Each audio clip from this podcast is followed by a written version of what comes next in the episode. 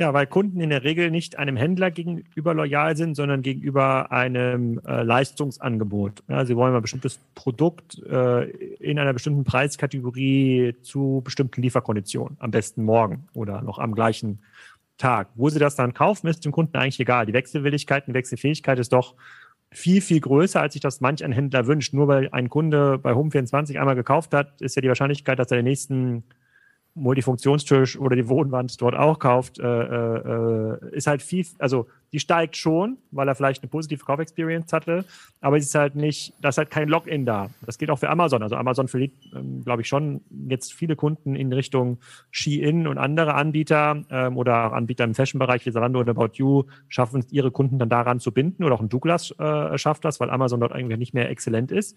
Aber wer es schafft, ne, das gefragte Produkt zum richtigen Preis in der guten Verfügbarkeit anzubieten, äh, zu dem kommen dann die, äh, die Kunden. Also ich meine, wenn morgen nehmen wir mal so eine, so eine, so eine Nischenwebsite wie Pearl. Ja, das kennt vielleicht noch der eine oder andere Zuhörer hier.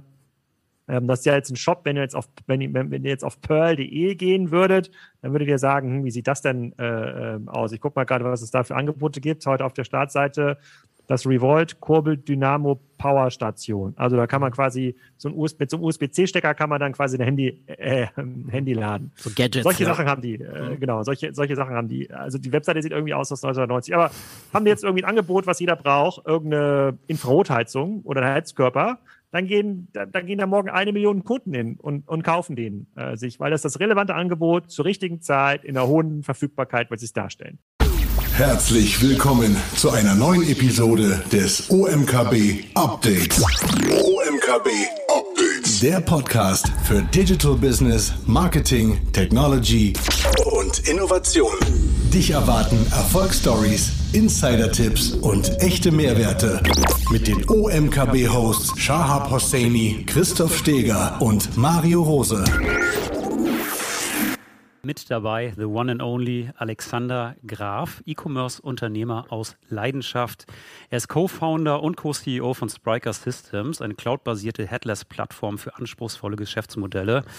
Ähm, illustre Kunden wie Toyota, Hilti und Aldi und das international ähm, eine wirklich beeindruckende Story aus Hamburg heraus, was da in den letzten Jahren entstanden ist. Alex hostet äh, darüber hinaus schon lange den ähm, Kassenzone-Podcast, der wirklich, das kann man so sagen, als Institution in der Branche gilt, zweimal wöchentlich. Ich höre auch mindestens einmal wöchentlich rein, immer wieder echt tolle Gesprächsgäste am Start. Sein Motto ist Innovate or Die und wir freuen uns heute, ihn mit im Talk dabei zu haben, mit Shahab. Ähm, Shahab kennt der eine oder andere von euch auch bereits, denn er war schon bei vielen OMKBs mit am Start als Host diverser Gesprächsformate. Shahab ist Digital Marketer aus Leidenschaft, um das, äh, das Bild einmal rund zu machen. Er ist CEO der Think11 GmbH mit Standorten in Österreich und Deutschland, eine der führenden äh, Martech-Agenturen, das kann man, glaube ich, so sagen oder darf man so sagen. Du fährst auch 15 Jahre Expertise, über 15 Jahre Expertise auf den diversen Stationen auf. Sharp, dein Motto? Mein Motto, gleich viel Spaß zu haben mit Alex. Ja, sauber. Alex, bist du uns zugeschaltet? Ja, ich, ich glaube schon. Also ich kann mich auf jeden Fall selber hier sehen. Hervorragend, so soll es sein. Sharp, Alex, ähm, ich würde euch übergeben und wünsche euch viel Spaß im Talk. Ich freue mich selber wie Bolle drauf und ähm, bis später. Cool, danke dir. Ja, servus Alex. Ich habe jetzt äh, die nächste Stunde das Privileg, mit dir hier die 60 Minuten begleiten zu dürfen. Und äh, ich würde vorschlagen, lass uns direkt mal einsteigen, oder? Ja, du, hast es, du hast es vielleicht gelesen, Alex, also bin mir sehr, sehr sicher, dass du es gelesen hast. Home24 wird von XXL Lutz übernommen oder es gibt zumindest ein Kaufangebot. Das Management begrüßt das Kaufangebot. Die Aktie sprang gestern direkt mal um 150 Prozent an. Erlebt man ja auch nicht allzu häufig. Ähm, aber gegenüber der IPO, wenn man das mal vergleicht, muss man sagen, ist da immer noch ein ganz, ganz starker Discount und ein Abschlag. Wer dir in der Vergangenheit gefolgt ist, und ich kann auch jeden nur animieren, dir in Zukunft zu folgen, ja, weil du ähm, sagst ja immer sehr, sehr schlaue Dinge. Äh, wer dir gefolgt hat, könnte ja fast annehmen, dass du eine Glaskugel hast, weil das Thema war ja schon mal auf deiner Agenda, auch mit den besagten zwei Protagonisten. Ist der Schritt für dich überraschend? Ähm, Nee, ist er nicht. Also vielleicht für die Leute, die jetzt quasi die, die noch nicht genau kennen, ähm, XXX Lutz, ähm, der Möbelhändler, der zweitgrößte in Europa hinter Ikea, hat äh, gesagt, sie möchten Home24 mit den dazugehörigen Portalen kaufen und Assets kaufen. Ähm, das ist unter anderem auch äh, die Butlers-Gruppe, die hat der Home24 vor kurzem einverleibt ähm, und sie haben dort einen Kaufpreis, Kaufpreis geboten für alles im Bereich 250 Millionen und ähm, ich habe das an zwei Stellen bisher einmal besprochen, einmal mit Florian ähm, Heinemann, mit dem ich einmal im Monat einen Podcast mache ob es nicht Sinn macht, jetzt zu diesen günstigen Börsenpreisen ganz viele Sachen von der Börse zu nehmen. Äh, das haben wir letzte Woche erst besprochen tatsächlich. Und dann habe ich mit Jara Moltan in so einem LinkedIn-Format ähm, das auch mal besprochen, ob es nicht Sinn machen würde, sich einen Home 24 einzuverleiben. Das war vor einem halben Jahr auch schon ja nicht so dolle der Börsenkurs. Insofern ist das jetzt nicht ganz überraschend. Das ist ein total nachvollziehbarer Schritt. Ob er funktioniert, ist vielleicht nochmal eine andere, äh, eine, eine, andere Frage. Ähm, es hätten aber auch viele andere ähm, stationäre Händler hier zum Zug kommen können. Ähm, was ich viel spannender finde, ist der Kaufpreis selber im Vergleich zum Aktienkurs. Mhm. Okay, du hast gerade schon so ein bisschen durch die, durch die ähm, Zahlen verlauten lassen. Bist, bist du überzeugt, ob das funktioniert? Weil wenn man dir jetzt gerade zugehört hat, ähm, könnte man da auch so ein bisschen Kritik herauslesen, dass du dir nicht sicher bist, ob dieser Zukauf jetzt äh, tatsächlich so sinnvoll erscheint, jetzt mal unabhängig vom Kaufpreis. Ja, also es gibt ja, also es gibt ja mehrere Punkte. Die Frage, XXL Lutz hat ja bisher auch gesagt, sie möchten stärker in die Online-Kanäle investieren. Sie haben sich da ein Lager gebaut, was dafür, ähm, das, was dafür gedacht ist. Sie haben natürlich keine generische Online-Kompetenz und Jetzt muss man mal gucken, wie viele Kunden kaufen denn pro Jahr bei Home24. Das waren, glaube ich, die letzten Zahlen, die ich so im Kopf habe, so zwei Millionen Kunden. Ähm, und jetzt ist ein, ähm, ist ein Lutz bereit, 250 Millionen dafür zu zahlen, diesen Kundenzugang zu bekommen. Angenommen, Sie haben diese zwei Millionen aktiven Kunden noch, um 24 eine E-Mail-Adresse und eine Art Reaktivierungsmuster, ist das wahrscheinlich billiger für Lutz, diesen Kundenstamm zu kaufen, dieses Portal zu kaufen, als zu versuchen, mit Online-Marketing-Geld diese Kunden dann bei Facebook oder bei Google oder über irgendein anderes Portal zu kaufen. So aus einer reinen Papierrechnung, ja, Kundenakquise, Wachstumsstory, ist es also total opportun, jetzt zuzugreifen beim Home 24. Vielleicht kriegt man da auch noch ein bisschen technische Expertise, vielleicht kommt auch noch ein, ein Team mit, was vielleicht nicht so gut anzuwerben war an den Standorten, wo ein Lutz ähm, äh, bisher zu Hause ist. Die sind ja auch relativ remote, die haben ja das klassische Personalproblem, also die sind also nicht remote im Sinne von die hire remote, sondern die sind halt sehr weit weg von irgendeiner Metropole, ähm, haben damit auch das klassische Personalproblem und haben ja auch in den bestehenden Unternehmen ja auch keine Remote-Kultur. Das kann man alles dazu kaufen. So, also macht es Sinn? Ja, total. Funktioniert es? Zweite Frage. Das ist viel, viel schwieriger vorherzusagen, weil ganz viele Firmenakquisitionen in der Vergangenheit, also wo größere Konzerne sich kleinere Online-Portale gekauft haben, eben nicht funktioniert haben. Das gelingt oft auch den Konzernen nicht, die eine digitale DNA haben, wie einem Amazon zum Beispiel, die ja Unternehmen gekauft haben, wie ein Zappos, ein Woot.com und andere, die heute eigentlich ähm, keine Marktrelevanz mehr, äh, keine Marktrelevanz mehr haben. Das das kann sich aber geändert haben, weil natürlich auch heute der MA-Markt ähm, schlauer ist. Sie wissen ja, wie man das Talent bindet. Sie wissen äh, viel besser, wie man, äh, wie man die Assets ins Unternehmen einbindet. Es gibt einen relativ starke, äh, starken Kosten-Saver-Effekt für äh, das Home24-Business. Das kann also schnell wieder profitabel gedreht werden, wenn Sie die Einkaufsfähigkeiten des, der Lutz-Gruppe nutzen oder halt deutlich stärker Lutz-Artikel auch verkaufen, auch ihrer ähm, auf ihrer Plattform. Ähm, wenn das aber nicht stringent gemanagt ist und wenn da das Erwartungsmanagement auch in eine falsche Richtung aufgestellt ist, dann führt das in der Regel zu ähm, Problemen. Und das Problem äh, äh, zeigt sich dann relativ einfach. Äh, die Kundenaktivierung gelingt nicht auf dem Portal. Die Talente wandern ab äh, von der Firma, die man dazu gekauft hat, sodass dieser theoretische Umsatzzukauf und Kundenzukauf sich nie in der äh, Verlust, Gewinn- und Verlustrechnung zeigt bei, bei Lutz. Aber auf dem Papier super sinnvoll. Also total, äh, also Chapeau. Mhm. Siehst du gleichzeitig das Risiko, dass das äh, bei XXXL Lutz, äh, nee, XX Lutz äh, ge gegebenenfalls durch den Zukauf oder durch die mehreren Zukäufe auch die interne digitale Transformation gegebenenfalls dadurch ausgebremst wird, weil man sich gegebenenfalls einfach auf die Assets, die man dazu gekauft hat, konzentriert? Ja, das ist zumindest das Hauptrisiko, dass man sagt, wir stellen jetzt erstmal ähm, das Geld, was wir bisher für eigene E-Commerce-Aktivitäten zurückgestellt haben, stellen wir jetzt erstmal in dieses neue Business. Also die, der Kaufpreis muss ja erstmal bezahlt werden und dazu gibt es ja noch eine Kapitalerhöhung oder zumindest ist der Plan über 20 Millionen. Und 20 Millionen ist natürlich ein Wort, das ist ja das, was ein neues Einkaufszentrum, äh, neues Möbelzentrum auch kostet, ähm, dass man dann die eigenen, ähm, die eigene Webfähigkeit so ein bisschen nach hinten anstellt und sagt, wir haben jetzt so ein teures Asset dazu gekauft, jetzt lassen wir den Website-Relaunch ein bisschen aussitzen.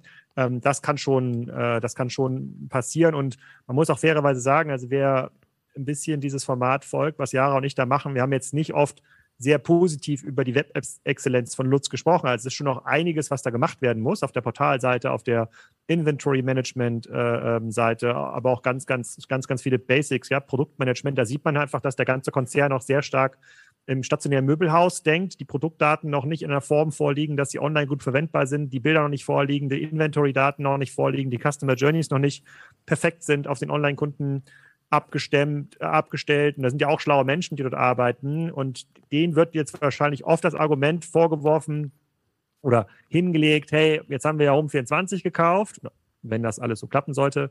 Ähm, lass uns doch erstmal jetzt mit denen das ausprobieren. Äh, und das könnte die Transformation von, von Lutz äh, bremsen. Deswegen ist umso wichtiger, ein sehr, sehr stringentes, sehr starkes Management einzusetzen, äh, was das genau verhindert. Okay. Verstanden. Sprechen wir über weitere mögliche Akquisitionsoptionen. Wenn wir uns das E-Commerce-Sentiment anschauen, ist, ist jetzt ein guter Zeitpunkt zu kaufen oder glaubst du, es trübt sich ja noch weiter ein? Wir haben ja mit Sicherheit jetzt noch ein paar schwierige Monate vor uns. Keiner weiß ganz genau, was passiert mit Corona. Wie geht es jetzt äh, auch, auch in der Ukraine, Russland weiter? Ähm, aber auch vice versa. Ist das Sentiment jetzt vielleicht sogar gut zu verkaufen? Ja, ich meine, lass uns mal beide Positionen betrachten. Also wir machen ja keine Anlageempfehlung hier, habe ich ja gelernt, Nein, muss man mal, natürlich man mal sagen. Ja. Ähm, bei Lutz ist ja ganz spannend zu beobachten. Also ich meine, äh, die, die Bewertung von, äh, von Home24 bis vorgestern oder bis gestern lag ja bei 100 Millionen Euro grob an der Börse. Ja, das ist ein, ähm, äh, ein Business, was äh, ich glaube so um die 500 Millionen Euro Umsatz macht, äh, sogar mehr, glaube ich, 600, 600 Millionen Umsatz, ein bisschen sch, ähm, schrumpfend, weil wir natürlich jetzt ein riesiges Nachfrageproblem haben bei solchen Lifestyle-Produkten. Die Leute haben sich eingedeckt während Corona, jetzt kommen wir noch in so eine Inflationsphase rein. Das wird extrem schwer in so einem Lifestyle-Segment ähm, zu wachsen. Also es werden sowieso zwei schwierige Jahre für das Business. Ähm, aber trotzdem war Lutz bereit, ähm, mehr als 100 Prozent Aufpreis zu zahlen auf den aktuellen äh, Börsenkosten. Das gibt ja schon mal so ein gewisses Gefühl dafür, wie viel Potenzial in den aktuellen Aktien äh, drin ist. Ich habe gestern einen Podcast aufgenommen, der ist noch nicht live mit äh, Bike24, auch ein riesiges Business, über 300 Millionen, gerade nochmal 100 Millionen an der Börse wert. Die sind zu fast einer Milliarde an die Börse gegangen, also minus 90 Prozent im letzten Jahr. Das macht halt gar keinen Sinn. Das sind halt auch super stabile Geschäftsmodelle. Die machen sogar eine schwarze Null. Und da geht's, das ist eher eine Frage der Zeit. Also kann durchaus sein, dass da nochmal 20 Prozent ähm, rausfallen, aber diese Bewertung, die jetzt ein Lutz ähm, dort erzielt hat oder die Lutz angeboten hat, die entspricht ja einem Fair Market Value. Es ist jemand bereit, diesen Preis zu zahlen für so ein Unternehmen. Ähm, und äh, wenn man mittelfristig orientiert ist, sehe ich relativ wenig, äh, äh wenig Gefahren, dass man da nochmal ähm, irgendwie 50 Prozent ver verlieren kann. Es kann immer weiter nach unten gehen, ähm, aber grundsätzlich, glaube ich, wird sich das Segment wieder ein Stückchen normalisieren. Ob wir jetzt schnell zu den Bewertungen zurückkommen, die wir vor einem Jahr gesehen haben, oder vor zwei Jahren gesehen haben, weiß ich nicht. Aber für Investoren, die sowohl am Aktienmarkt aktiv sind, als auch für Investoren, die jetzt bereit sind, börsennotierte Unternehmen von der Börse zu nehmen, ist eine super Zeit. Hm. Wenn du sagst, das Sentiment für Käufer und Investoren äh, ist, ist gerade gut, haben wir hier jetzt mal rein auf den deutschen Raum äh, betrachtet auch eine gewisse Gefahr, wenn die Zukäufer eher aus dem Ausland kommen? Oder sagst du, dass, das, äh, dass die deutschen Targets tendenziell eher für ausländische Investoren, zumindest was die börsennotierten äh, E-Commerce-Unternehmen angeht, nicht so spannend sind? Tatsächlich dürfte es wahrscheinlich kein Problem darstellen, weil es gibt immer ein Amazon, ja, so. Das, das heißt, da, da wird es wahrscheinlich keine großen Probleme geben, außer Amazon selbst kauft zu. Ähm, wie stehst du dazu? Ich sehe das nicht so kritisch. Also es wird ja immer von dem Ausverkauf gesprochen an Assets und Know-how und Technologie. Am Ende des Tages sind das alles Plattformen, die sehr, sehr stark im Dachraum an Kunden verkaufen. Und nehmen wir jetzt mal an, Home24 würde nicht an XXL Lutz verkauft, sondern äh, XXX Lutz, äh, sondern an die Danube-Gruppe in Dubai. Ja, auch ein relativ großes sozusagen Möbelunternehmen. Was würde sich denn für uns ändern? Wir würden vielleicht ein paar andere Produkte da sehen. Die würden relativ viel Funding reinstecken, um das Ding profitabel, äh, um das Ding profitabel zu drehen, vielleicht auch ins Ausland zu expandieren. ich sehe da quasi dieses Brain Drain, Kapitalabwandern Problem sehe ich fairerweise nicht, weil der Konsumentenmarkt, in dem wir uns weiterhin bewegen, die 400 Millionen Europäer, der bleibt ja da. Die gehen ja nicht weg. Also die dezimieren sich so ein bisschen durch die Geburtenraten äh, und das können wir vielleicht ausgleichen durch äh, Migration, aber äh, grundsätzlich sehe ich da überhaupt, es ist für, mich gar kein Risiko. Es ist ein globaler Markt und ich glaube, dass wir jetzt sehr, sehr viele Unternehmen aus Asien sehen, die jetzt diesen Zugang zu dem, zu dem europäischen Markt suchen. Ähm, jetzt haben wir ja gerade Trendyol aus der Türkei, was ein bisschen zu uns strömt. Wir sehen große Investments von äh, Shein, was die ähm, Lagerkapazitäten und Logistikkapazitäten ähm, angeht. Es ist ein extrem attraktiver Markt, der jetzt äh, noch attraktiver wird durch die Schwäche des Euros. Ähm, musst dir mal überlegen, ein amerikanischer Investor, der stark expandieren möchte, der kriegt auf einmal durch den, durch den Währungsunterschied ähm, 15 Prozent Discount, den er vor irgendwie drei Monaten noch nicht hatte. Da wird schon vieles attraktiv, aber ähm, sofern da Bewegung ist und sofern das auch zu einem guten Angebot für Konsumenten führt, sehe ich da null Risikos. Ich sehe eher Chancen da drin. Okay, schön, dass du das äh, sehr entspannt siehst. Dann bleiben wir nochmal bei Corona. Durch Corona haben ja viele E-Commercer 2021, äh, teilweise auch 2022 sehr, sehr gutes Geschäft gemacht. Selbst diejenigen, die vielleicht ja nicht, nicht das bestmöglichst ausgeprägteste Geschäftsmodell gehabt haben. Ähm, das heißt, da wurden plötzlich schwarze Zahlen geschrieben. Der Effekt dürfte ja mittlerweile nicht komplett abgeschmolzen sein, aber große Teile dessen. Glaubst du jetzt mit Blick nach vorne auch, dass wir eine erneute Situation wie 2021 für den kommenden Winter, zumindest hier in Deutschland, erwarten? Oder sagst du, nee, das, das, äh, diese, diese Peakphase, vor allem diese Paniksituation, dass dann auch der komplette stationäre Handel zugemacht hat, ähm, diese Beschleunigung werden wir so schnell im E-Commerce nicht wiedersehen? Also ich glaube, wir haben grundsätzlich ein Issue im E-Commerce für Lifestyle-Produkte, also Dinge, die wir nicht brauchen für unseren täglichen Bedarf. Also alles, was jetzt nicht Butter, Öl, äh, sozusagen Isolier- und Dämmstoffe sind, ähm, hat schon ein Problem. Insofern ähm, oder eine Herausforderung. Das ist, das geht für Unternehmen wie in Home24 genauso wie für About You als auch Salando. Ähm, da werden Leute sich dreimal überlegen, ob sie bereit sind, für eine Winterjacke 100 Euro zu zahlen oder ob nicht die vom letzten Winter noch reicht oder ob man nicht die vielleicht von Kick ähm, aus, ausreicht oder die von AliExpress oder Shein ähm, ausreicht. Die Leute kaufen ja weiterhin, aber sie migrieren in günstigere, in günstigere Anbieter und wir haben natürlich viele Mid-Price-Segment-Anbieter. Ähm, also wir haben ja ganz wenige Online-Portale, die sich als Preisführer äh, ähm, positioniert ähm, haben. Die haben relativ wenig Probleme, da migrieren die Kunden eher hin.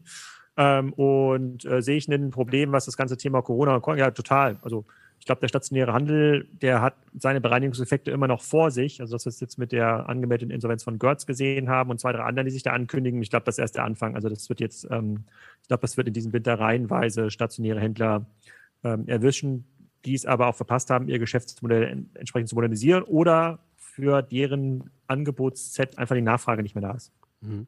Bleiben wir vielleicht noch beim, beim E-Commerce und äh, Corona. Wir sprachen ja gerade darüber, dass 2021 ein ganz besonderes Jahr war für, für den E-Commerce. Warum schaffen es so viele aus dem E-Commerce in das Jahr 2022 äh, betrachtet, vielleicht aber auch äh, darüber hinaus, diese Stickiness äh, nicht, nicht so richtig herzustellen? Oder warum schaffen es viele im E-Commerce, ihre Kundenbasis nicht richtig gut zu loyalisieren? Woran, woran glaubst du, liegt das? Was, was sind da deine Hypothesen? Ist das die Mechanik, die da vielleicht noch nicht äh, wirklich greift? Ist, ist, es, äh, ist, ist es eher ein kulturelles Thema?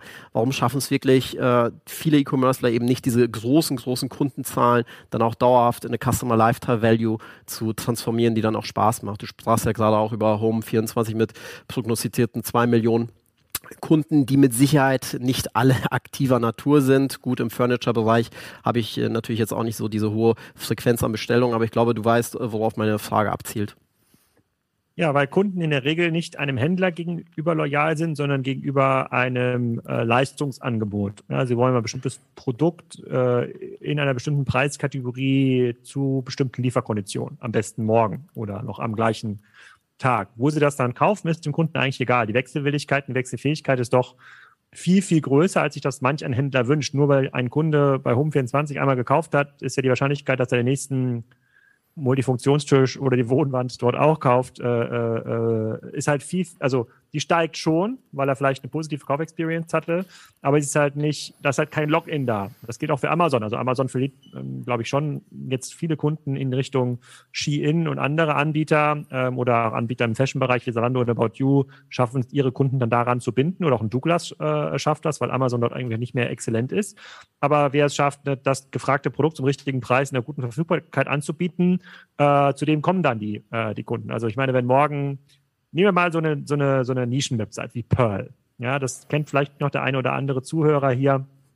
Ähm, das ist ja jetzt ein Shop, wenn ihr jetzt auf, wenn ihr, wenn ihr jetzt auf pearl.de gehen würdet, dann würdet ihr sagen, hm, wie sieht das denn äh, ähm, aus? Ich gucke mal gerade, was es da für Angebote gibt. Heute auf der Startseite das Revolt Kurbel Dynamo Power Station. Also da kann man quasi so ein USB, mit so einem USB-C-Stecker kann man dann quasi ein Handy, äh, Handy laden. So Gadgets. Solche ja. Sachen haben die, äh, mhm. genau, solche, solche Sachen haben die. Also die Webseite sieht irgendwie aus aus 1990. Aber haben die jetzt irgendwie ein Angebot, was jeder braucht, irgendeine Infrarotheizung oder ein Heizkörper, dann gehen, dann, gehen da morgen eine Million Kunden hin und, und kaufen den äh, sich, weil das das relevante Angebot zur richtigen Zeit in der hohen Verfügbarkeit, was sie es darstellen ähm, ähm, können. Sozusagen, und dann könnte Pearl nächstes an die Börse gehen und sagen, guck mal, wir haben jetzt hier eine Million Kunden, deswegen wollen wir so und so bewertet äh, äh, werden. Aber trotzdem wird der Pearl Newsletter, den dann die Kunden automatisch mit subscriben, nicht viel, viel besser, ähm, äh, nicht viel, viel besser konvertieren. Also man muss schon sehr, sehr hart arbeiten für dieses Angebot, was da noch relevant ist. Und vielen Händlern ist im letzten Jahr noch nicht gelungen, das Angebot spannend und exklusiv zu machen. Den Fashionhändler nicht, weil sie keine starken Eigenmarken gebaut hat. Zalando hat sich diesen Markt ja weitestgehend zurückgezogen mit Z-Labels, äh, sind da doch wieder relativ stark auf das ganze Thema Marken gegangen und versuchen jetzt die günstigen Einstiegsmarken über Anbieter wie C&A reinzubekommen ins, ins Sortiment. Auch bei About You äh, sozusagen hat das nur eine limitierte, zu einer limitierten Größenordnung geführt. Da sind jetzt mehr Influencer-Marken ähm, drin und das gelingt anderen Anbietern möglicherweise besser. Also Notoma im Bereich Audio zum Beispiel gelingt das sehr gut. Die haben ganz, ganz starke Eigenmarken im Bereich Audioprodukte, die sind alternativlos. Und da kommen die Kunden auch immer wieder. Also es liegt nicht, es liegt jetzt nicht an dem E-Commerce-Modell, sondern es liegt an der Exzellenz, wie das E-Commerce-Modell betrieben wird, äh, diese Kunden zu binden und zu aktivieren. Okay, auch ein spannender Hinweis mit den äh, Eigenmarken. Was ist mit dem Thema ähm, Hyper, Hyper-Personalisierung oder Personalisierung als solches? Du hast es gerade auch nochmal angesprochen mit der Pearl-Webseite. Ähm, ist ja technisch möglich. Ich erlebe aber kaum, dass das wirklich exzellent in der Anwendung äh, umgesetzt wird, das gesamte Thema On-Site-Personalisierung. Glaubst du, das könnte ein Thema sein 2023, wo nochmal sehr, sehr intensiv mit äh, gearbeitet werden wird? Oder ja, es ist ja ein Thema, es war ja ein Thema 2012, 2013, 14, 15, 16, 17, 18, 19, 20, 21, 22. Es bleibt auch in den nächsten zehn Jahren ein Thema. Es scheint über die Desktop-Möglichkeiten, die uns zur Verfügung stehen, sehr, sehr begrenzt, äh, äh, begrenzt zu sein, was da echte Individualisierung angeht. Also ich logge mich mal jetzt bei Zalando ein, mal gucken, was da kommt. Ich bin ja auch Zalando-Kunde, da habe ich schon zwei, drei Mal gekauft. Äh, und da müsste man ja denken, das war ja auch so ein bisschen die Vision, die sie verkauft haben äh, beim Börsengang 2000. 14 war das, glaube ich, oder 13. Äh, ich ich logge mich mal hier ein. Anmelden. Sollte man mal von gucken, ausgehen, dann, ja. Mal gucken, was dann kommt. Dass ich eigentlich nur Sachen sehe für Herren in mhm. meiner Größe, vielleicht auch nur, äh, vielleicht auch nur Farben. So, und jetzt ähm, deine persönliche Fashion-Empfehlung. Äh, jetzt hat's noch, ich habe mich eingeloggt, aber es hat noch zu gar nichts geführt.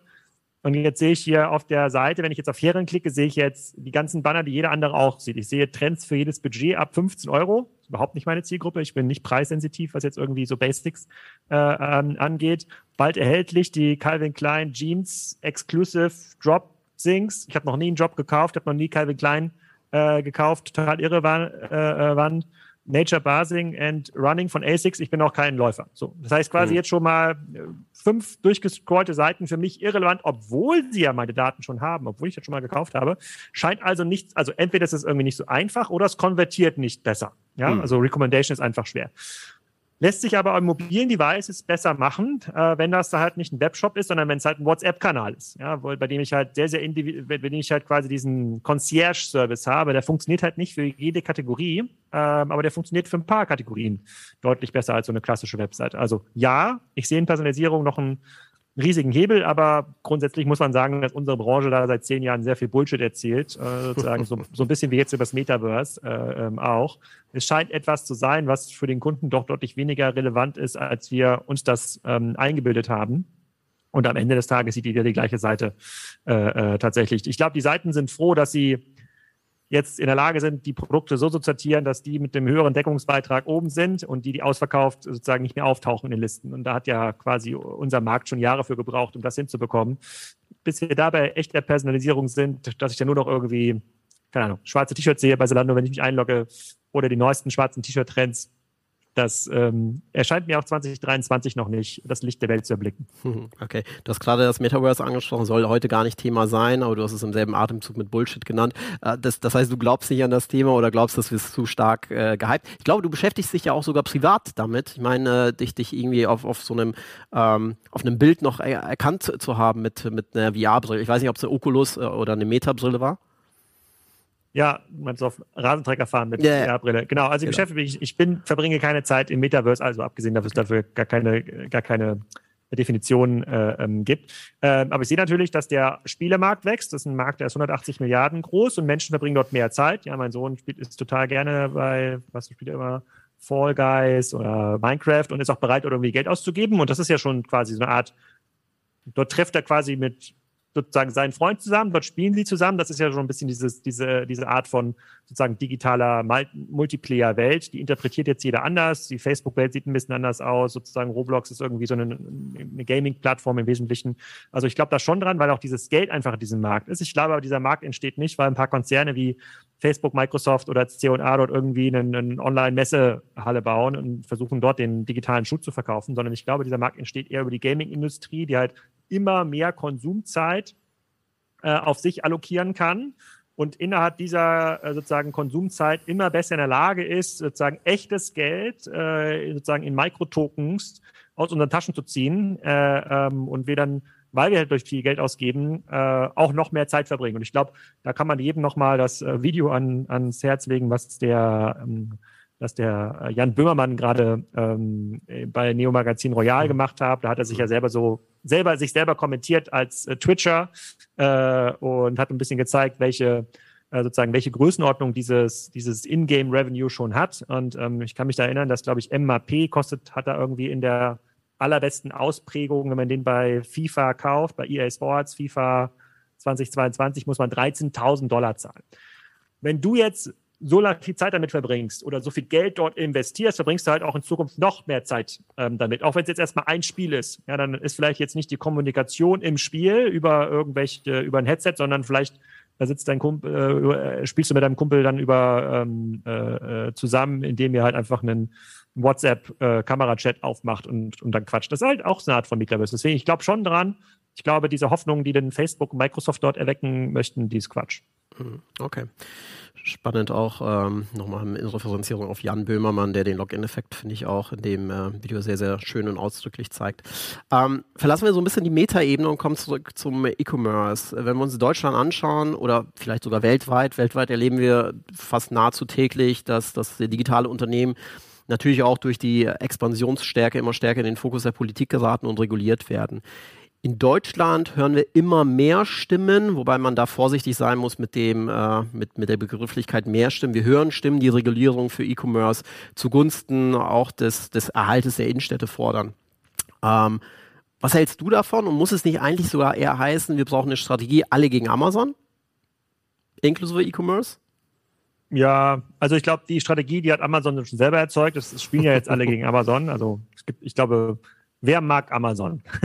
Außer jetzt vielleicht die Aktionäre, die früh genug eingestiegen äh, ähm, sind, hat es ja Amazon durchaus geschafft, sich mit mh, hm, allen Akteuren, allen Handelspartnern sozusagen das äh, ein bisschen zu verscherzen. Außer denjenigen, die dort als Händler groß geworden sind äh, ähm, und dort irgendwie auch ordentlich Geld verdient haben und früh genug ausgestiegen sind, ähm, denen geht es vielleicht gut, aber es gibt niemanden, der eine langfristige Win-Win-Situation mit Amazon erzeugt. Weder als Dienstleister, noch als Händler, noch als Partner, noch als sozusagen Amazon, äh, ähm, Amazon Brandbuilder ähm, auf der Plattform. Sozusagen die Plattform gewinnt immer. Das heißt, dieses, diese Strategie alle gegen Amazon, die kommt ja automatisch, da müssen wir uns jetzt gar nicht zusammensetzen. Ähm, die orchestrieren wir noch nicht gut genug, weil wir jetzt Amazon nicht effektiv besteuern zum Beispiel oder weil es immer noch in der Lage ist, irgendwelche Fake-Produkte über den Marktplatz zu verkaufen, äh, ähm, die dann äh, zu, zu einem hohen Ärgernis werden für die Kunden oder auch für ähm, andere Händler, die ähnliche Produkte verkaufen, aber der besseren Qualität. Ähm, und ja, das Innenstadtthema, das mag ich gar nicht mehr kommentieren, das gucke ich, äh, das gucke ich mir an, äh, finde das auch immer ganz niedlich, was da gemacht wird und äh, verstehe das auch, dass die die städtischen äh, Marketinggesellschaften dort irgendwas tun müssen, diesen Leerstand in der Innenstadt entgegen ähm, zu wirken. Das hat aber relativ wenig mit Amazon oder dem Onlinehandel zu tun. Das hat einfach damit etwas zu tun, dass die Innenstadt kein, kein gutes Angebot mehr für mich hat, genauso wie für die Onlinehändler, denen schwerfällt, die Kunden zu retain. Ähm, und wenn die halt eben kein gutes Angebot mehr für mich haben, dann gehe ich nicht mehr in die Innenstadt. Mhm. Ähm, und, äh, und dann gehe ich vielleicht auf die grüne Wiese ins Einkaufszentrum, äh, was wahrscheinlich viel stärker bisher dazu beigetragen hat, die Attraktivität der Innenstadt zu, äh, zu zerstören. Und gute Innenstädte bauen sich ja um. Ja, da gibt's halt dann mehr Cafés, ein bisschen, äh, bisschen Restauration, da wohnen dann irgendwie, ähm, da wohnen dann irgendwie Leute. Und dann werden das halt Wohnviertel. Ähm, und so große Steuerzahler sind nun mal die Karstadts und Co. in der Innenstadt auch nicht mehr. Deswegen finde ich das eigentlich eine Initiative, die äh, in die falsche Richtung geht. Aber da hilft es nichts dagegen zu argumentieren. Die Leute haben ihre politischen Interessenlagen ähm, oder werden auch bezahlt von den Händlern vor Ort. das ist auch okay, sich darum zu kümmern. Äh, aber ich, ich, ich, ich würde dem jetzt nicht so viele Erfolgschancen zurechnen. Okay.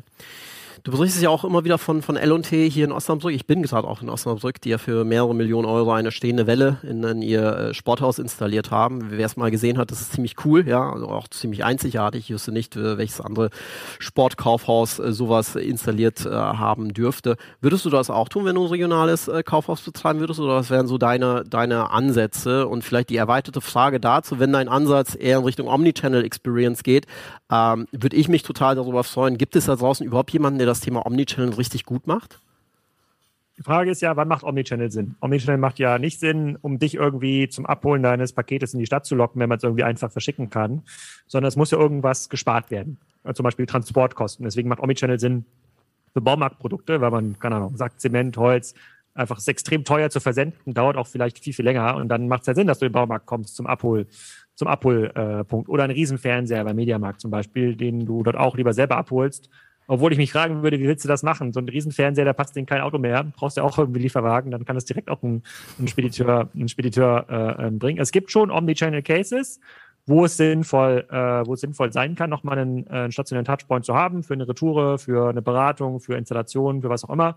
Die meisten Omnichannel Cases äh, äh, sind nicht sinnvoll, weil man das viel, viel billiger, viel, viel besser aus einem zentralen Warehouse äh, verschicken könnte. Die sind halt aus einer stationären Idee herausgeboren, um die Leute zurück in den Laden zu bringen. Und das ist ja, das ist ja kein Kundennutzen. Also wer geht denn schon gerne in einen Laden? Das ist ja, ähm, da muss ich irgendwie in die Stadt fahren, ich muss einen Parkplatz suchen. Der Laden ist in der Regel nicht so cool wie meine Wohnung oder mein Wohnzimmer oder mein Garten. Da fühle ich mich nicht so wohl, da sind irgendwie andere Leute. Das ist ja quasi, das ist ja per se jetzt keine krass geile Experience. Und wo es halt eine krass geile Experience ähm, äh, äh, ähm ist, die brauchen kein Omnichannel. Ja, ich meine, Karls Erdbeerhof besucht keiner, weil ich da irgendwie mit Erdbeerglas selber abholen kann, sondern weil ich da irgendwie Treckerrutsche und Erdbeer, Erdbeer äh, Achterbahn fahren kann äh, und sowas. Aber die könnten ja Omnichannel machen und die verdienen ihr Geld zum Beispiel mit dem äh, äh mit dem Handel. Ähm, deswegen da macht es keinen Sinn. Jetzt habe ich den ersten Teil der Frage schon vergessen. Hm, der erste Teil der Frage war, Ach, wenn du ja, regionales Kaufhaus betreiben würdest, L&T Osnabrück. Ja. ja. Ähm, also aber ich finde das, was Marc Rauschen und da seine Kollegen machen, äh, sehr, sehr beeindruckend. Ich habe mir das ja auch mal angeguckt, die waren ja auch im Podcast. Ähm, und ist auch cool. Die Frage ist halt, wie lange ist es cool? So eine stehende Welle äh, sozusagen braucht ja eigentlich eine Abschreibungszeit von 20 Jahren, die es dann irgendwie die Leute mehr in den Laden holt. Die hat auch ein eigenes Geschäftsmodell, das finde ich ganz cool. Also musst ja Geld dafür zahlen, um die dann zu nutzen, kannst du ja auch mieten. Das finde ich eigentlich ist wie eine Art Eventfläche ähm, ähm, an der Welle. Das, das, hat ein, das, das hat irgendwie sehr viel Smartness. Ähm, aber es gibt natürlich dann auch schnell einen Abnutzungseffekt. Ähm, äh, guck dir zum Beispiel mal die Globetrotter-Läden an, die äh, wie in Hamburg, äh, der in Bramfeld ist es, glaube ich, oder Barmbek, äh, der hat so einen, äh, so einen Kajak-Fahrstuhl. Ja, und da kannst du dann Kajaks ausprobieren in so einem Wasser, aber das ist halt auch so ein Trend. Ja, da kann mal zwei, drei Jahre funktionieren. Da kommen auch gerne Journalisten vorbei, machen dann ein Foto und ich, ich finde das auch interessant, aber es ist halt sehr, sehr, eine, eine sehr inflexible Fläche. Das dann irgendwie umzubauen, neu zu gestalten, wieder interessant zu machen, wenn du einmal diesen, diesen Kajak dieses Kajak-Roulette, wie heißt, wie heißt das irgendwie, diesen Aufzug da, da drin hast, Paternoster, Kajak Paternoster, ähm, schwierig. Also ich hoffe, dass das funktioniert für Osnabrück. Die haben natürlich noch etwas andere Voraussetzungen, weil das eigentlich, die kontrollieren ja quasi diesen inneren Kern ähm, von Osnabrück, haben natürlich auch sehr viel getan beim Thema Restaurants, Getränke und Co., um das weiterhin attraktiv zu halten. ähm, und schaffen es da, glaube ich, auch quasi die Kaufkraft, die da weiterhin stationär ist, lokal ist, sozusagen auf sich zu vereinen.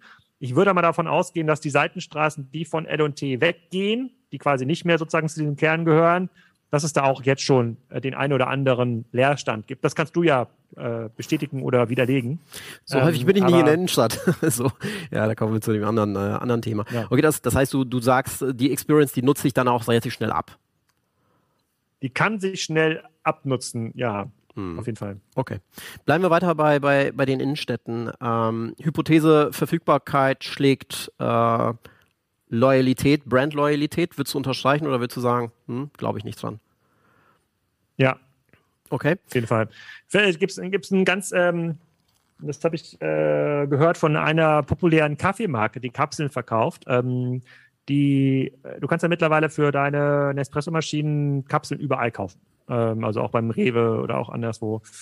Und wenn, äh, die haben ja das Patent, glaube ich, verloren, so vor zehn Jahren und äh, also bis vor ein paar Jahren hat das jetzt noch nicht so einen großen Unterschied gemacht, wie performant ist quasi das E-Commerce-Setup. Äh, so, wenn das jetzt mal vielleicht nicht geht oder wenn jetzt gerade irgendwie die Zahlmethode nicht geht, dann bist du halt später wieder gekommen. Und ich glaube, da ist es, da sind Kunden jetzt nicht mehr bereit. Also wenn du jetzt eine Nespresso-Kapseln kaufen möchtest auf nespresso.com und der Shop funktioniert nicht, ist deine Wechselwilligkeit, äh, hin einen anderen Anbieter zu wählen, wie ein Rewe oder Starbucks verkauft jetzt, glaube ich, auch Nespresso-Kapseln, die ist schon hoch. Äh, und das ist jetzt deine Loyalität zu Nespresso gering, was den, was den Nespresso als Händler angeht. Du verkaufst jetzt nicht sofort deine Kaffeemaschine, das ist schon okay, ähm, aber du bist schon bereit, zu einem anderen Händler zu gehen. Und ich glaube, so geht das für viele äh, für viele Produkte. Mir geht das selber bei Amazon auch so. Ich bin schon ein Vielbesteller. Ich habe schon äh, sozusagen im dreistelligen Bereich, deutlich dreistelligen Bereich sozusagen Bestellungen bei Amazon pro Jahr.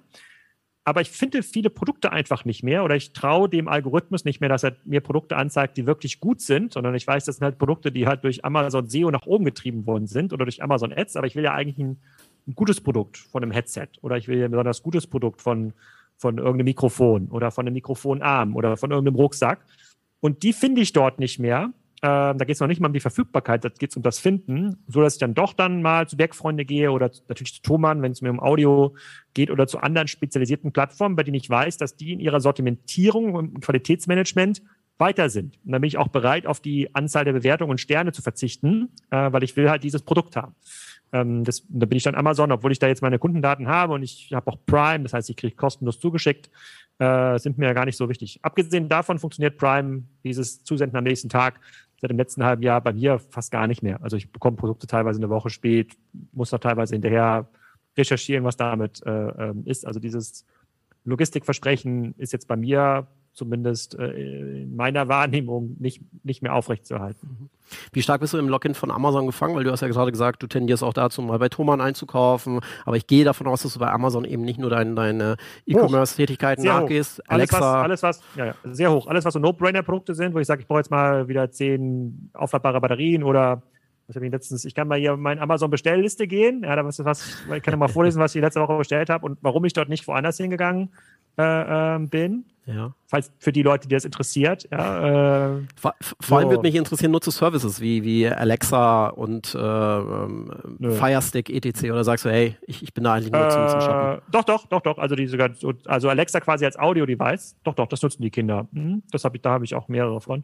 Aber jetzt zum Beispiel irgendwelche, jetzt geht's ja so Nachtlicht, was so ähm, dass man eine Steckdose steckt und dass es erkennt selber, wenn es dunkel ist, dass damit man, damit man im Flur nicht über den Hund fällt. Ja, ja haben wir zu Hause auch, so, ist cool, ja. Das ist halt so ein Produkt, so, das ist halt so, das ist halt so ein 10 Euro, da gibt es halt zwei Stück äh, im Set-Produkt, das wird dann kostenlos versendet, da, da nehme ich das erste, was mir angezeigt wird. Ja, klar. Ja, wenn das jetzt nicht total hässlich aussieht, äh, äh, Coronavirus-Tests, ähm, äh, ja, Antigen-Schnelltests. Da brauchen wir recht viele, sozusagen, wir haben Kinder in der Schule, meine Frau ist Medizinerin, die braucht irgendwie oft so, ich bestelle mir sowas wie Nasenspray. Ja, könnte ich jetzt natürlich auch so Shop-Apotheke gehen oder ich könnte in die Apotheke im Dorf gehen, wo ich mir sage, die, die ist vielleicht 50 Cent billiger, weiß ich noch nicht mal. Äh, oder das haben wir noch hier Dichtungsband für Türen und Fenster. Ja, wir mhm. haben zum Beispiel noch relativ alte Fenster und jetzt wird es ja irgendwie kalt. Dann habe ich gesagt, okay, bei zwei, drei Fenstern, wo ich weiß, die sind nicht mehr so 100% dicht, probiere ich das mit dem Dichtungsband. Wüsste, also da wäre meine Alternative jetzt noch Hornbach gewesen. Ähm, äh, da finde ich, hilft mir bei Amazon oft überhaupt den richtigen Begriff zu finden, weil manchmal weiß Klar. ich gar nicht, wie das heißt. Ist das irgendwie Dichtungsmasse? Ist das irgendwie so flexibles Klebeband? Also das jetzt, äh, und das sind jetzt quasi nur die Sachen aus den letzten aus den letzten paar, ähm, aus den letzten paar, paar Tagen. Aber ich, ich merke schon, dass ich quasi zunehmend bereit bin, auch auf andere, ähm, äh, auch auf andere Portale zu gehen, um mir dann solche Sachen zu kaufen. Das letzte waren äh, so relativ hochwertige Lauf, äh, Laufkopfhörer für meine äh, Frau. Da wollte ich unbedingt so ein Modell von Huawei haben, weil die war auch am besten getestet. Gab es gar nicht bei Amazon. Und dann habe ich die, ich weiß gar nicht, wo ich die genau gekauft habe. Weiß ich nicht. Gute ja. Frage. Was das so viel zum Thema Händlerloyalität. Ja. ja, so viel zum Thema Händlerloyalität, wobei ähm, wir gerade auch darüber gesprochen haben, dass die weiteren Services dich wahrscheinlich trotz dessen davon abhalten, Amazon den Rücken zu kehren, weil du dann eben, eben beispielsweise dein, deine Alexa-Geräte nicht mehr nutzen könntest oder dein, dein Amazon Fire Stick, ähm, was ja tatsächlich ein unfairer Vorteil ist gegenüber den anderen E-Commercern, die diese ähm, Funktionalitäten erstmal nicht ihr eigen nennen. Ähm, ja. Gucken wir mal auf eine aktuelle Analyse äh, aus, aus Kanada, die, die ist jetzt nicht äh, völlig, völlig neu, weil die sagt, ja, die hat den E-Commerce mal analysiert. Ähm, unter Support von FedEx, ja, das, deswegen sieht man gleich auch das Ergebnis. Und das Ergebnis ist, dass der Painpoint Nummer eins, zumindest in Kanada weiterhin im E-Commerce, ist, dass die Ware nicht pünktlich genug ankommt. So, ich weiß nicht, ob sich das auch auf Deutschland oder Euro, äh, Europa reflektieren lässt. Äh, wenn wir jetzt mal hier einen Blick auf Amazon wagen, die ja ihre, ihre eigene Logistik aufgebaut haben, dadurch vielleicht auch in gewissermaßen unfairen Vorteil, wobei du ja gerade gesagt hast, bei dir funktioniert es nicht. Ähm, jetzt, jetzt, weiß ich nicht, äh, ob, ob, du sehr, sehr ländlich lebst oder eher städtisch lebst. Äh, ich glaube, bei dir geht es eher ins, ins ländliche. Ähm, wie glaubst du, müssen sich die deutschen E-Commercer hier bei diesem Thema aufstellen? Ähm, und, oder wie, wie, wie ist deine Meinung dazu, ja, dass das Amazon hier eben auch eine eigene Logistik versucht zu ownen, die sehr gut funktioniert? Also ich wohne jetzt auch nicht unbedingt städtisch und ich würde sagen, dass mittlerweile in 60 bis 70 Prozent der Amazon-Bestellungen, die ich platziere, die nicht übers Marketplace, ähm, übers äh, FBA kommen, ähm, tatsächlich auch Amazon äh, dann, dann vor der Haustür steht. Und die machen das sehr, sehr gewissenhaft bei mir, muss ich sagen. Äh, ist bei mir auch so. Also ich stehe nicht mehr vor der Haustür. Ich habe quasi am, am, am Hofeingang habe ich so eine riesige Box hingestellt, wo drin steht, hier können alle Lieferdienste alles reinlegen. äh, die ist auch so groß, da kann man auch ein Fahrrad reinstellen. Äh, sozusagen kann alles geliefert werden. Ähm, ja, braucht man auch. Also ich meine, wenn man jetzt, ich, allein wenn man Toilettenpapier online bestellt, bestellt man ja nicht ein kleines Paket, immer so Riesenkisten, 80 Rollen oder sowas. Äh, da kommen irgendwie zwei, genau, dann ist das auch, ist, kann das ja schnell voll sein, so eine kleine Box, aber das, da habe ich vorgesorgt. Äh, ja, man muss die Logistik aufbauen, also es, es, ähm, diese Verfügbarkeit äh, sozusagen ähm, und auch diese, diese Service-Level, an das wir uns als Kunden gewöhnt haben, das geht eigentlich nur mit äh, spezialisierten äh, sozusagen Warehouses, äh, wovon wir immer mehr sehen, auch in Europa. Deswegen kommen ja auch mehr Warehouses von das asiatischen Anbieter nach, ähm, äh, nach Europa.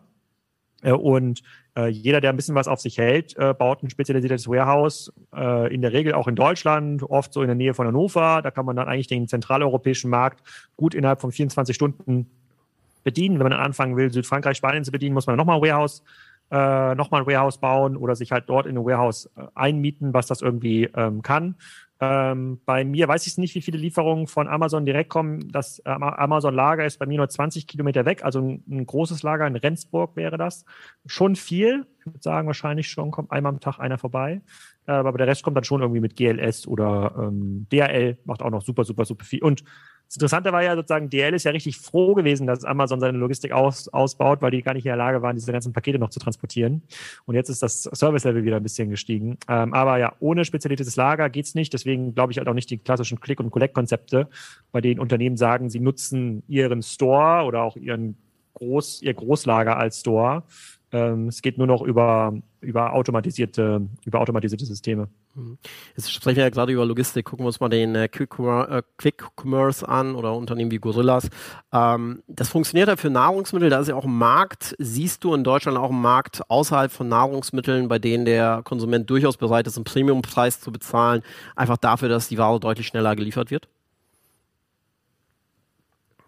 Naja, also so richtig Premium bereit zu zahlen ist er nicht. Viele Bestellungen, ich glaube, bei Fling sind es irgendwie nur 30 Prozent, bei Gorillas 50 Prozent sind ja immer noch Gutschein incentiviert. Äh, das heißt, ich bekomme immer noch irgendwie Rabatt obendrauf, ähm, dass ich immer noch nicht mehr bezahlen, bezahlen muss. Ähm, schneller, schneller geliefert oder nach Hause geliefert ist halt ein Convenience-Faktor, der in der Zeit, in der die Inflationsrate steigt, eher einer sehr kleinen Kohorte vorbehalten ist, die sehr preisinsensitiv sind. Ähm, den meisten Leuten sind halt 50 Cent Liefergebühr zu teuer oder 1,50 Euro oder 2,50 Euro. Die fahren dann lieber halt selber zum Rewe oder zum Aldi oder zu irgendwas, ähm, zu irgendwas anderem. Ich glaube, exklusive Liefergebühren ähm, oder Lieferfähigkeiten hatte, äh, gibt es schon. Kann man im Möbelmarkt macht das total Sinn, dass man da so spezialisierte Lieferdienste hatte. AO.com hat ja gezeigt, dass auch diese spezialisierte Anlieferung und Service ähm, für Waschmaschine, Spülmaschine ähm, und Co. oder Trockner, dass das auch nur eine begrenzte Zahlungsbereitschaft erfährt. Deswegen haben sie jetzt ja aus dem deutschen Markt zurückgezogen, obwohl sie dort schon über 150 Millionen Euro Umsatz gemacht haben. Ähm, in Summe muss man sagen, eher nicht. Also mhm. so richtig bereit scheinen die Kunden nicht zu sein. Mhm. Dann, dann machen wir weiter mit, mit Amazon Marketplace Aktivitäten. Immer mehr Marktplätze am Markt. Jeder, der was auf sich hält, ähm, publiziert einen Marktplatz, Douglas, Otto, etc. Ähm, wenn ich jetzt E-Commercer bin, ja, wie stark laufe ich denn hier tatsächlich Gefahr in Richtung der Kannibalisierung meiner eigenen Aktivitäten, beispielsweise durch Search-Anzeigen? Ähm, was für Hinweise kannst du da für, für, für unsere Audience, die einen E-Commerce-Shop betreibt, mitteilen? Ist äh, viel hilft viel oder sollte ich da eher sehr, sehr selektiv vorgehen? Ich Nike beispielsweise ist da ja beispielsweise sehr, sehr, sehr selektiv in der Auswahl seiner, seiner Marketplaces, beziehungsweise aktuell, glaube ich, arbeiten sie mit, faktisch mit keinem offiziellen Marketplace. Ähm, wie kann ich damit umgehen? Wer den Kundenzugang hat, gewinnt. So einfach ist es. Wer den Kundenzugang nicht hat und sich einkaufen muss bei Marktplätzen, ist langfristig ein Logistiker muss man sich entscheiden. Ist, ich bin ich in meinem Produkt, in meiner Kategorie irgendwie derjenige, der die Logistik langfristig am besten machen kann, kann es durchaus sinnvoll sein, sich auf Marktplätze zu verlassen. Äh, wenn ich aber wenn ich aber diesen Kundenzugang nicht immer mieten muss über eine Plattform, egal ob das jetzt im klassischen Wholesale-Modell ist oder einem Marketplace-Modell, habe ich verloren. Ich glaube, das haben die meisten Unternehmen auch gelernt im, in der Zeit von Corona, als sie mal schnell runtergelistet wurden von Amazon, als sie nicht hinhergekommen sind mit der ganzen Lieferung und gesagt haben, na ja, vielleicht jetzt irgendwie USB-Kopfhörer nicht so wichtig wie Shampoo und Klopapier. Ähm, da werden die Hersteller gesehen haben, dass ähm, eine passive E-Commerce D2C-Strategie nicht, ähm, nicht ausreicht. Also exklusiver, exklusive Distribution, ähm, also entweder indem man nur noch ein, zwei Partner hat, mit denen man irgendwie arbeitet, oder indem man diese Partner im Rahmen von einem Seller-Programm selber kontrolliert ist, das ist A und O. Ähm, Nike macht das vor. Wir lassen jetzt die ganzen Partner am langen Arm verhungern, weil sie es können, weil irgendwie 40 Prozent aller Sneaker, die weltweit verkauft werden, doch von Nike kommen. Also können sie sich einfach leisten. Die haben auch die coolen Kooperationen, die haben das, die haben die coole Brand. Es wird sicherlich nochmal spannend, wenn der Wholesale-Anteil von Nike dann auf unter 30 Prozent fällt, wie leicht es ihnen dann noch weiterhin fällt, diese Awareness für die Marke Nike hochzuhalten. Da kommen wir wieder zurück zum Medienkonsum ähm, wenn wir natürlich weiterhin den Medienkonsum äh, ähm, steigern, also wie viel Zeit verbringen wir bei Instagram, macht es halt für Nike total Sinn mit Jay-Z oder äh, wem, wem, auch immer für zwei Millionen äh, Dollar eine Story zu posten, die dann vielleicht von drei Millionen Uniques gesehen wird, sozusagen von denen dann auch irgendwie nochmal 300.000 sagen, finde ich eigentlich ganz cool.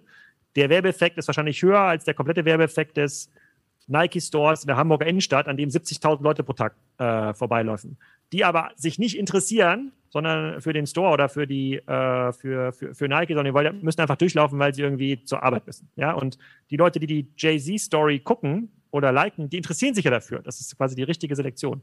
Ähm, deswegen kann ich mir vorstellen, dass man da zunehmend auf den Handel auch verzichten wird und Nike macht's vor. Ist natürlich ein sehr, sehr krasser Move, ein sehr, sehr krasses Beispiel, aber wer den Kundenzugang nicht hat, verliert. Mhm. Du hast gerade D2C angesprochen, Direct to Consumer. Ähm, ich weiß auch, dass ihr im Bereich B2B ja durchaus stark involviert seid. Wenn wir uns mal Tesla, Tesla ist natürlich ein sehr, sehr äh, spezielles Beispiel, aber wenn wir uns mal Tesla anschauen, ähm, die äh, faktisch ja sehr, sehr intensiv oder ausschließlich im D2C-Markt ähm, aktiv sind. Folgerichtig, dass jetzt ja auch andere Automobilhersteller glücklicherweise stärker in D2C, äh, D2C investieren möchten, ja, möchten. Ich glaube, wirklich gut umsetzen tut es noch faktisch keiner. Ähm, in welcher B2B-dominierten Branche siehst du denn noch eigentlich starken Nachholbedarf im Bereich D2C E-Commerce? Und Gibt es da vielleicht auch Namen, die du nennen kannst, bei denen du sagst, ja, da, da, da sehe ich durchaus viel Potenzial, wenn die wirklich jetzt eine ausgeklügelte D2C-Strategie fahren oder fahren müssen, um sich auch perspektivisch gut aufzustellen? Ja, muss man, ich glaube, muss man unterscheiden. Also es gibt äh, Branchen, die natürlich noch einen sehr geringen E-Commerce-Anteil in Summe haben. Es sind zwei Branchen in Deutschland, die riesig sind, die, sind, die einen sehr geringen E-Commerce-Anteil haben. Das Lebensmittel hat einen E-Commerce-Anteil von ungefähr zwei Prozent. Also wir reden hier von drei bis vier Milliarden in einem Markt, der ungefähr 200 bis 220 Milliarden groß ist pro Jahr. Davon sind die Hälfte der Leute eigentlich schon bereit, online zu kaufen, wenn das Angebot stimmt. Also 100 Milliarden stehen zu, schon zur Disposition von Leuten, die nicht mehr zu Aldi, Rewe, Edeka gehen wollen. Die warten nur noch auf die Picknicks Knuspers.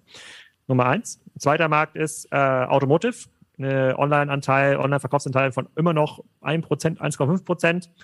Ganz ehrlich, für Neuwagen und, und Co., sozusagen, das wird, der Anteil ist deshalb so gering, weil wir immer noch eine sehr, sehr hohe Quote haben von Autohändlern, die aber aus Strategiesicht der Autohersteller eigentlich nicht nötig sind nach vorne. Ja, die brauchen irgendwie noch Werkstätten und Dinge, die ausliefern, aber die brauchen nicht mehr den Händler. Diese, diesen Teil der Marge möchten sie eigentlich für sich äh, behalten. Und ganz ehrlich, der Autotransporter, der kann auch zu dir vor die Tür fahren. Oder du kannst auch zu äh, sozusagen, die können sie auch im Zweifel bei Sixt abstellen, dann kannst du dein Auto bei Sixt holen. Da muss ich nicht irgendwie eine teure Filiale mit durchfüttern. Äh, zwei riesige Bereiche, die aus meiner Sicht in den nächsten Jahren eine sehr, sehr deutliche Verschiebung Richtung E-Commerce-Anteil haben. So innerhalb von E-Commerce, äh, um die Verschiebung äh, Direct-to-Consumer versus Wholesale zu sehen, muss man sich mal anschauen, welche großen Kategorien haben wir da. Da haben wir Fashion, hast du ja gerade schon genannt. Da sind so Moves wie so Nike und andere machen, sind dort schon ganz, ganz, äh, äh ganz, ganz prägnant, scheinen sich aber nur die richtig großen Marken auch global leisten zu können, diese Infrastruktur und diese Fähigkeiten. Und Marken, die da äh, nicht mehr so investiert haben im letzten Jahr, wie zum Beispiel Adidas, fallen dort, äh, fallen dort ab. Die Experience ist einfach schlechter, die Qualität des Stores ist irgendwie schlechter, ist alles viel langsamer, ist nicht so individuell, die App ist schlechter.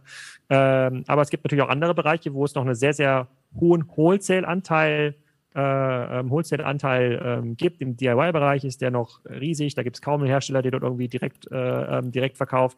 Ähm, da kann man sich jetzt mal die Geschichte an, ähm, anschauen, die einen äh, wie heißen die noch, das, äh, eine Marke, äh, eine, eine, eine, Marke für Holz, äh, eine Holzwerkzeuge, jetzt habe ich das schon vergessen, wie die heißt, die jetzt auch D2C gehen und mit welchen Kämpfen die gerade sich auseinandersetzen müssen, was ihre Vertriebs- und Fachhändler, äh, Fachhändler angehen, ähm, ist eine ganz natürliche Bewegung. Also wenn Märkte organisch nicht mehr mehr als 10 Prozent wachsen, fangen die einzelnen Marktteilnehmer an. Die Händler wollen mehr Eigenmarkt verkaufen, versuchen exklusive Eigenmarken zu produzieren. Die Hersteller werden automatisch dann dazu gezwungen, sich darüber Gedanken zu machen, wie kriegen sie diesen Endkundenzugang. Das ist, glaube ich, ein Wettbewerb, der hört nie auf. Da gibt es auch kein Endgame. Es wird immer quasi so eine Welle äh, äh geben, wer da gerade äh, wer da gerade vorne ist, was ja auch cool ist. Ähm, und momentan würde ich sagen, Leute ohne Endkundenzugang verlieren. Okay. Jetzt skippen wir einige Fragen, weil ich habe äh, hier aus der Regie die Information bekommen, dass wir circa noch fünf Minuten haben. Ähm, das heißt, wir springen jetzt direkt zur letzten Frage. Mit welchen E-Commerce-relevanten Themenkomplexen beschäftigst du dich in den nächsten Monaten, äh, Alex? Und äh, du versuchst ja auch deine Zeit so, so sinnvoll wie möglich zu allokieren. Ähm, was, sind das für Themen, was sind das für Themenkomplexe und warum beschäftigst du dich konkret damit?